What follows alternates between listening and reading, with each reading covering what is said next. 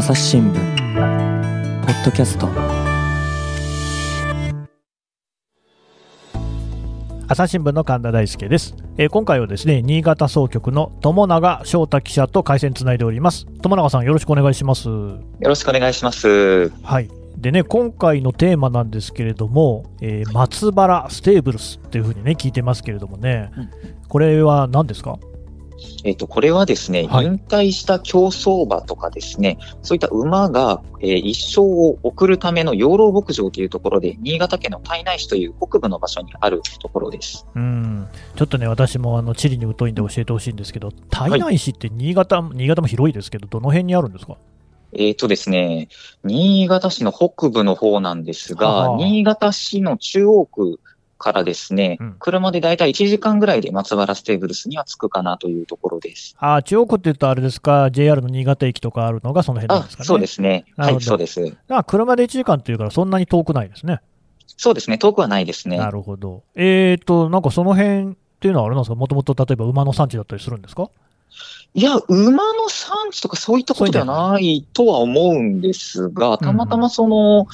えっ、と、この松原ステーブルスをもともと始められた松原さんという方が、まあ、いい場所があるということで見つけて、まあ、そこでやり始めたって感じですね。もともとその新潟県競馬の、えっ、と、まあ、騎手とかもされていた方なので、う。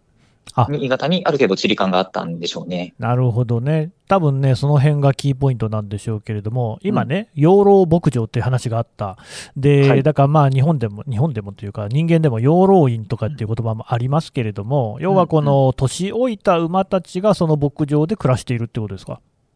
そうですね。ただ、年老いた馬だけじゃなくてですね、競走馬の場合は、あの、これ松原さんからあの伺った話ではあるんですが、まあ、怪我をするとですね、例えばその走ってる最中に骨折をするとか、うん屈腱炎とかになって炎症を起こしてしまうともう走れなくなってしまいますよね。うんうんで、そうなった馬は、もう殺処分される。まあ、要はお肉にされちゃうということらしいんですね。で、肉それを、まあ、ひはい、お肉、まあ、あの、馬刺しとか皆さん、あまああ、食べるお好きかなと思うん肉ですがねそうですはいはいはいはい。うん。まあ、そこになっちゃうっていうので、まあ、できるだけそういう馬を少なくしたいっていうことで、えー16年ぐらい前から始められた場所になっています。なるほど。ちょっとね、だからそこなんですけれども、うんあの、まあ、今ね、サラ、やっぱサラブレッドが多いんですか、この養老牧場にいるのは。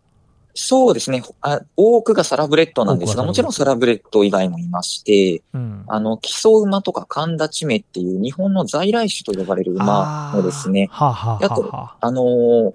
遊園地とか行った時に見かけるミニチュアホースとかポニーとか。いますいますミニチュアホースかな子供乗るやつね。はい。そうですね。あれもいたりしますね。うん。ただ、その、さっきのね、レースで勝てないからっていう話だと、やっぱサラブレッドかなと思うんですけど、あの、実際こういうその、お馬さんたちっていうのは、どれぐらいね、あの、殺処分になってるんですか？一応ですね、そのあたりのまとまった統計は実はなくてですね、はただ、あの、参考になるものとして農水省の出している統計があるんです。あ。うんうんでこれはその1年間に、えっ、と、どれくらいの数の馬が、まあ、お肉になっているか、土畜されているかというものなんですが、はい。令和2年度のデータを見ますと、だいたい今1万頭ぐらいかな、1万200頭ぐらいかなというところになっています。うんうんうんうんあの、それはみんなサラブレッドなんですか？いや、そうとは限らないですね。あの、馬刺しになるといっても、もちろんそのサラブレッドだけじゃないとは思うんですね。うんあの、それこそ海外から生きた状態で、えー日本に連れてきて、で、餌をあげて太らせて、あの、お肉にするとか、あーまあ、馬刺しになるとかね、そういったものもあるので、なるほどね。もともと数がということですね。食べるために輸入された馬っていうのもいますよと。はい。えっと、ただ逆に私全然知らなかったんですけど、ああいうあの競馬なんかで見ているサラブレッドって、あれお肉にして食べちゃうんですか？というふうに聞いて私も驚いたんですが、うんそうやってまあ足を壊したりですね、なかなか勝てない馬、もともと走る能力がない馬とかは、まああの、肥育場という馬に餌を与えて、まあ太らせる、まあ要はお肉にしていく場所があるそうなんですけれども、うん。まあそこで、まあ、えっ、と、身をつけて出荷するというような形になっているそうです。だってあれですよね、まあ、私も競馬全然あの詳しくないんでうんあれなんですけれども、年間ね、毎年毎年馬って、えー出てきて、1歳馬、2歳馬、3歳馬って言ってね、でそういう中で、でもそのレースで活躍できる馬なんてのは、本当、まあ、一握りなんでしょうね。まあそうですよね。一握りですよね。あれだけまあ G1 とか華々しいレースに出てる馬の数を見てもまあ少ないですもんね。ということは逆にそこで活躍できないというふうに判断されてしまうと、みんな設定太らされてお肉になってるんですね。まあその可能性はあるということですね。うんで、あの、さっきのね、話、ちょっと出てきましたけど、松原さんっていうのは元はい騎手なんですか、そうなんです。あの、もともと北海道の日高町というね、馬、はあはあはあ馬を使った、ん？お父さんが馬を使ったお仕事ししてたのかな？木材を切り出したりして。で、まあ、あの、中学卒業後に新潟県競馬、もう今はないんですが、新潟県競馬で、えーっと、まあ、騎手をしていたという方で。すねうんで、その、まあ、松原ステーブルスっていう名前も、そのご自身のお名前からつけてるんですね。そうですね。うん。なんでそんなことをしようというふうに思ったんでしょう？ん、その、もともと、先ほども少し話に出したんですけれども、まあ、お父さんがそうやって馬を使うお仕事をされていたということで、幼い頃からすごく馬が身近な生活だったということなんです。で、まあ、まあ、本当に騎手になったのは偶然なんですが、その、まあ、競馬界に入った時に、あれ？というふうになったそうなんですね。っていうのも、その、まあ、騎手として生活する中で馬のお世話をすることがあるんですが、う。うん。まあ、あの、どれだけ自分が世話をしていても、オーナーさんが出せと。この出せっていうのが肉屋に出せっていうことらしいんですけど、出出せと言ったら、もう、どんな状況でも出さなきゃいけないと。うん。で、それがまあ、なんでしょう、能力のない馬とか、ちょっと怪我しただけで直せばまだ戦えるのになっていう馬でもそういう状況があったということで、いうん。や、これはおかしいんじゃないかとすごく心を痛めたっていう話があったんですね。うん。まあ、確かにね、人間の場合だとね、あの、うんお前は能力がないとかって殺されるっていう、食べられるっていうことはないですもんね。そうなんですよね。いくら足が遅く、あ遅かったとしてもね、そういうことはないと思うんですが私も足なんか。遅いですけどね。あじゃあ殺されなくてよかったですけど、でもそういうのを、ただやっぱりあれでしょうね、こう身近でね、えー手塩にかけてやっぱお馬さんも育てるわけですよね。うん、そうですうね。んまあ、それをね、出せって言われたら、お肉屋さんに出さなきゃいけないっていうのは、確かに辛そうですよね。うん、ただその、もちろん手塩にかけてるっていうのもあるんでしょうけど、松原さんが言ってたことで一番その印象に残っているのが、馬は夢をくれる動物だっていうふうにおっしゃるんですね。ほうで、これどういうことかって聞いたところ、その、まあ、馬券を買う人にしても、調教師、まあ、馬を育てる人にしても、騎手にしても、その、馬が G1 とか大きな賞を取れば、名誉をつかめると。まあ、ね馬券を買った人だとお金が来る。そうです、で、馬主だと、まあ、まあ、名誉を得られますよね。もちろん騎手も調教師も。うんなのに、その、能力がないからといって、その夢のためだけに使い捨てにされている状況があるっていうのが、すごく納得がいかない。と。まあ、道具になっているというか。うんうんいや、僕もね、その競馬って本当にあの、馬券買ったことは一回こっきりしかなくて、本当に縁がないんですけど、それでもやっぱりいくらかその馬の名前って知ってますもんね。そうですよね。特に最近あの、馬娘とかいうゲームも流行っていて、割と、流行ってる。なんか今まで競馬をやったことのないような方でもなぜか馬の名前を知ってるとかいう状況があったりもしますよね。そういう話もちらちら聞いたりは。そうそう、やっぱりね、我々の世代だとね、ハイセイコーとかね、シンボリ・ルドルフとかね、あれどうですか、えーっと、友永さんって今おいくつですか？今23ですね。なるほど。なんかパッと思いつく馬の名前とかってあります？ディープインパクトしかわからないやっぱりですね。ね、ディープインパクトはでもすごかったですもんね。すごかったっていうふうに聞いてますが、もうその時自分はレースを見た記憶がないので。まあ若いですからね。うんでもね、本当馬って例えば、春うららって馬知ってま知ってますかね、これ。ええあ、知らないです。もうひたすらに負け続けた馬なんですよ。100敗とかね。えーで、もうなんかただもうそうやってレースに出るんだけど負けるっていうことが逆に話題になって、確か映画化とかもしたんじゃなかったかな。やっぱね、確かにその松葉さんおっしゃる通りで、うんあのいろんな意味で馬ってそういう人間に夢をくれるっていうところあるんですよね。うんうんうんうん、なるほど。じゃあやっぱりそういう中で、こうなんとか最後まで馬のね、命看取ってあげようと、そんな気持ちになったってことですかね。そうですね。それで、まあ、活動を始められたっていうような形ですね。なるほど。えっ、と、それで、その松原ステーブルスには今、何頭ぐらいの馬がいるんでしたっけ？えっ、と、今は16頭だと思いますね。サラブレッドとか、まあ、ミニチュアホースとか込みで16頭ですね。これってどういう、どういう基準で選ばれたというか、どういう16頭なんですかね？ああ、本当に、馬主さんからそれこそ引き取ってほしい。まあ、あの、お肉に出される前にどうにか引き取ってほしいという連絡が来たりですね。えで、まあ、そこ、うん、連絡が来たら、まあ、引き取りに行くとかいう形ですかね。でもこうやってね、お馬さんをこうだって食べさせる餌代もかかるし、例えば病気になったりっていうこともあると思うんですけれども、うんうそういうそのお金とかってあるんですか？お金はこの NPO 法人化することで、ま、賄っていこうといいますか、寄付とかを集めて、その、より持続的な活動にしていこうっていうことになっています。ただその今までは、あの、松原さんの手弁当でと言いますか、うんうん人件費がほとんどかからなかったらしいんですね。それはもちろん松原さんがやってるからであって、まあ、そこに持ち出しって感じもしますけどね。そうですね。なので、まあ、ある程度賄えてはいたんだけれども、まあ、それだけではというところも、まあ、NPO 法人化にはあったんだろうなというふうに思います。え NPO 法人、まずちょっとその前に寄付を集めてるって言ってましたけど、寄付ってそんな集まるもんなんですか、えーっとですね、これがあの、あ、ちょっとあの、元の話からしますね。今年はいはいにその松原ステーブルスの NPO 法人になったんです。うん。で、その NPO 法人になるにあたって、クラウドファンディングを行ったんですね。はは。確か今年の5月ぐらいだったかなと思うんですが、うん。で、まあ、そこで集まったのが450万円。もともと350万円ぐらいを目標にしていたけれども、まあ、それを上回る金額が集まったということで、かなりまあ、なんでしょう、馬好きとか、いろんな人から期待されている活動なのかなというふうには思います。ああ、じゃあやっぱり結構その、例えば競馬ファンの中でも、そういうその、うんね、影響相場のこういう現実に胸痛めてる人なんていうのもいるっていうことですかね。ね、いらっしゃるんだと思いますね。なるほど。で、その NPO 法人としての活動っていうことになると、おやっぱり松原さん一人だけっていうわけにもいかないですよね。そうですね。今はあの、松原さんを含めて4人が確かいらっしゃったと思うんです。うんうん。代表の方が明星さんという、まあ男性の方なんですが、うん。えーっと、今の活動としてはですね、もちろんその今までやってきた松原ステーブルスの、えー取り組みを続けていく、えーっと、なんて言えばいいかな、その、まあ、殺処分されそうな馬を引き取って育てていくとか、怪我を治してあげるとか、うん。そういうことは軸になるんですが、それの他に、まあ、幼稚園とか保育園とか、まあ、小学校さんとかですね、に、まあ、出向いたり、逆に来てもらったりして、その馬の、まあ、素晴らしさと言いますか、うんそういったことを伝えていくっていう活動も、まあ、一つ増やしているというような形になっています。うーん、なるほどね。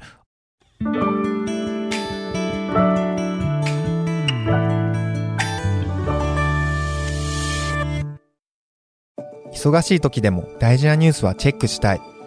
それなら朝日新聞デジタルの紙面ビューアーとポッドキャストはどう？紙面なら見出しの大きさで大事なニュースが一目でわかるしポッドキャストは通勤中でもながら聞きできるよいつでもどこでも朝日新聞あの実際、その活動、松原ステーブスの活動としてはどんなことをしているっていうふうに言ったらいいんですか、うん。そうですね。基本的には、えーっと、松原ステーブルスの方に行く活動、行くというか、まあ、自分たちが行くって感じですね。うん、自分たちが行くってえ、いうのはちょ、ちょっと待ってくださいね。はい。あのー松原ステーブルスの方に行くと、まあ、厩舎がまず無料で見学できます。見馬たちが、あの馬たちがいる場所、まあ、世話をされている場所ですね。ああ、あれですよまず無料でね。見学がね。競はい馬場なんかでもそのパドック見るなんていうのもね、結構子供なんかも楽しんだりしてますけれども、ああいうその馬を実際に間近で見られる。そうです。馬を間近で見られる。本当にあの、馬を身近に感じてもらうところから始めないとなかなか馬の良さって分かってもらえないよねっていうところから、まあ、あの、行けば必ず、まあ、必ずではないですけど、まあ、大体見ることができる。その、それこそあの、暑すぎる日とか寒すぎる日とか、あの、馬の状況に合わせて、あの、その、牧場でできることは変わってくるので、えー、これはもう見学させてくださいって言えばさせてもらえるもんなんですか？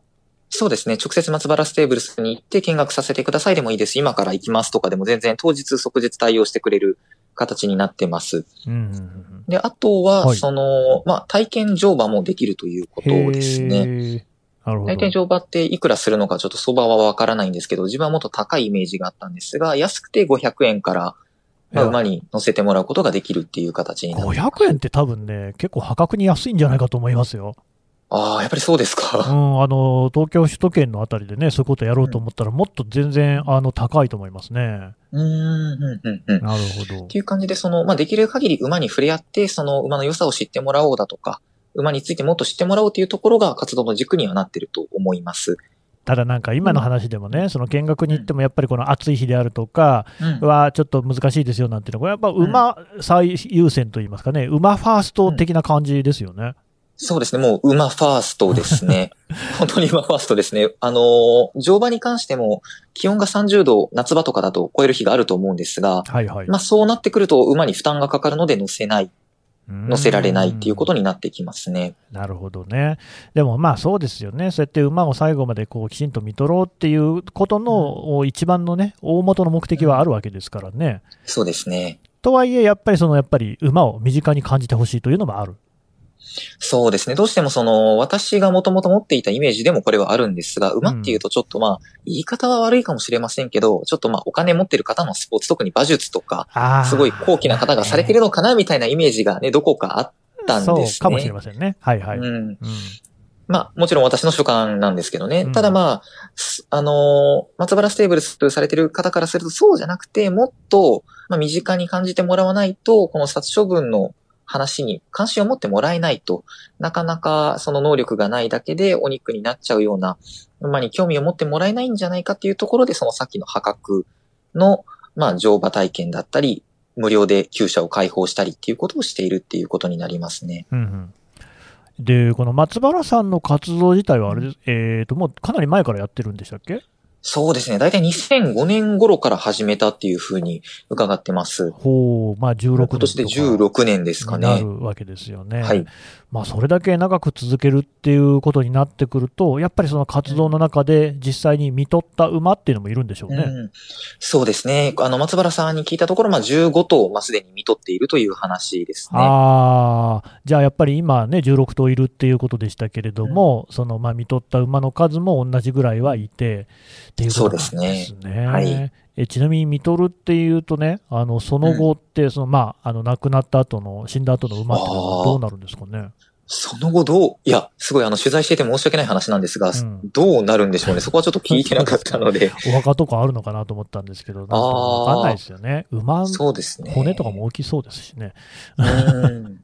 確かに。まあでも、そういうその、誰かの手によって殺されるっていうんじゃなくて、展示を全うするというところまでちゃんと見るってことですかね。うん、そうですね。うん。それこそあの、もともとお肉になるために育てられてるならまだしも走る目的で、まあ育てられて、それが能力がないからって切られるっていうところがすごく、まあ問題だっていうふうに思われている方なので、まあ最後まで見とるっていうところが、まあ軸になってくるっていう形ですね。うん、どうですか、友永さん？も俺実際にあの、取材に行ってね、自分も馬に乗ったりしました、ああ、させていただきましたね。どうでした？あの、いやー、なんか、馬に乗るのが本当初めてぐらいだったんですけど、うんうん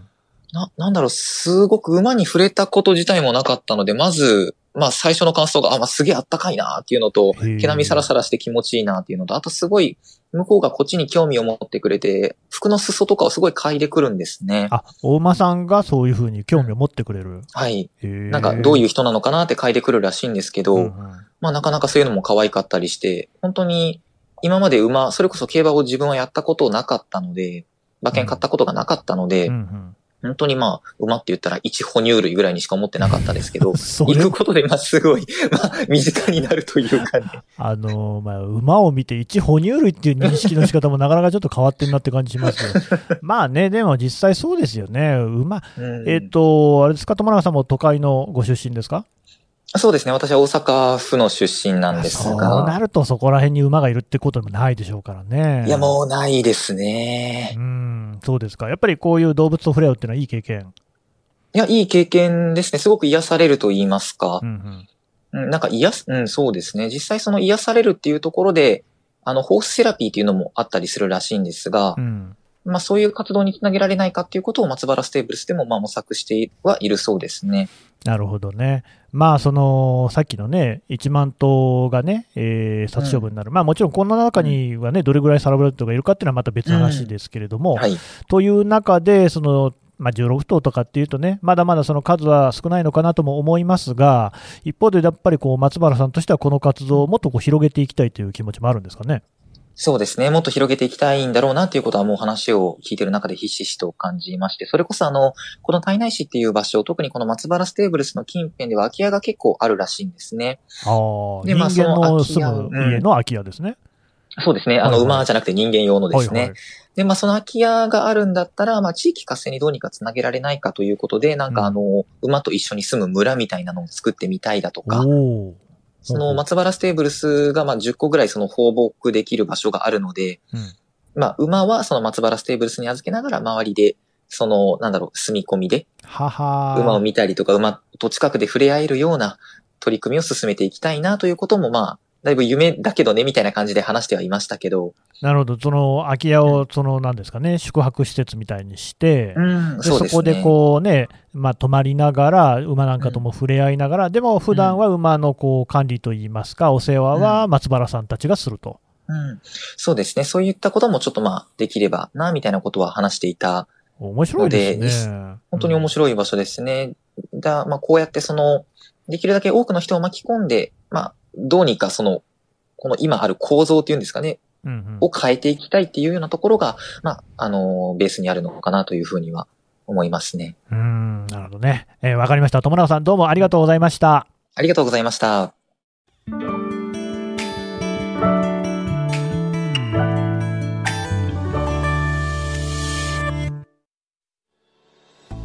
はい、えー新潟総局の友永翔太記者のお話を聞いてきました。さてね、友永さん、あの新潟総局でもあの活発にツイッターをやっているということですね。あ、そうなんです。結構前から、いつからやってるから忘れちゃったんですけど、新潟総局のツイッターがありまして、はい。あの、そちらでは、あの、今回、あの、松原ステーブルスの記事も、あの、インターネットに配信されたんですが、うんそういうインターネットに配信された記事を、まあ、毎日できる限りつぶやくようにしていますので、あの、皆さん、新潟の最新情報を知れるんじゃないかなというふうに思います。うんね、この新潟の話っていうのもね、なかなか普段ね、パッとこう目にするものではないっていう地域の人が多いとは思いますけれども、ツイッターなら手軽に読めますので、あの、ポッドキャストの概要欄からもリンク貼っておきます。ぜひご覧になっていただければと思います。友永さんどうもありがとうございました。ありがとうございました。朝日新聞ポッドキャスト、朝日新聞の神田大輔がお送りしました。それではまたお会いしましょう。この番組ではリスナーの皆様からのご意見ご感想を募集しています概要欄の投稿フォームからぜひお寄せくださいツイッターやメールでも受け付けていますツイッターでは番組情報を随時紹介していますアットマーク朝日ポッドキャスト。朝日新聞ポッドキャストで検索してみてください。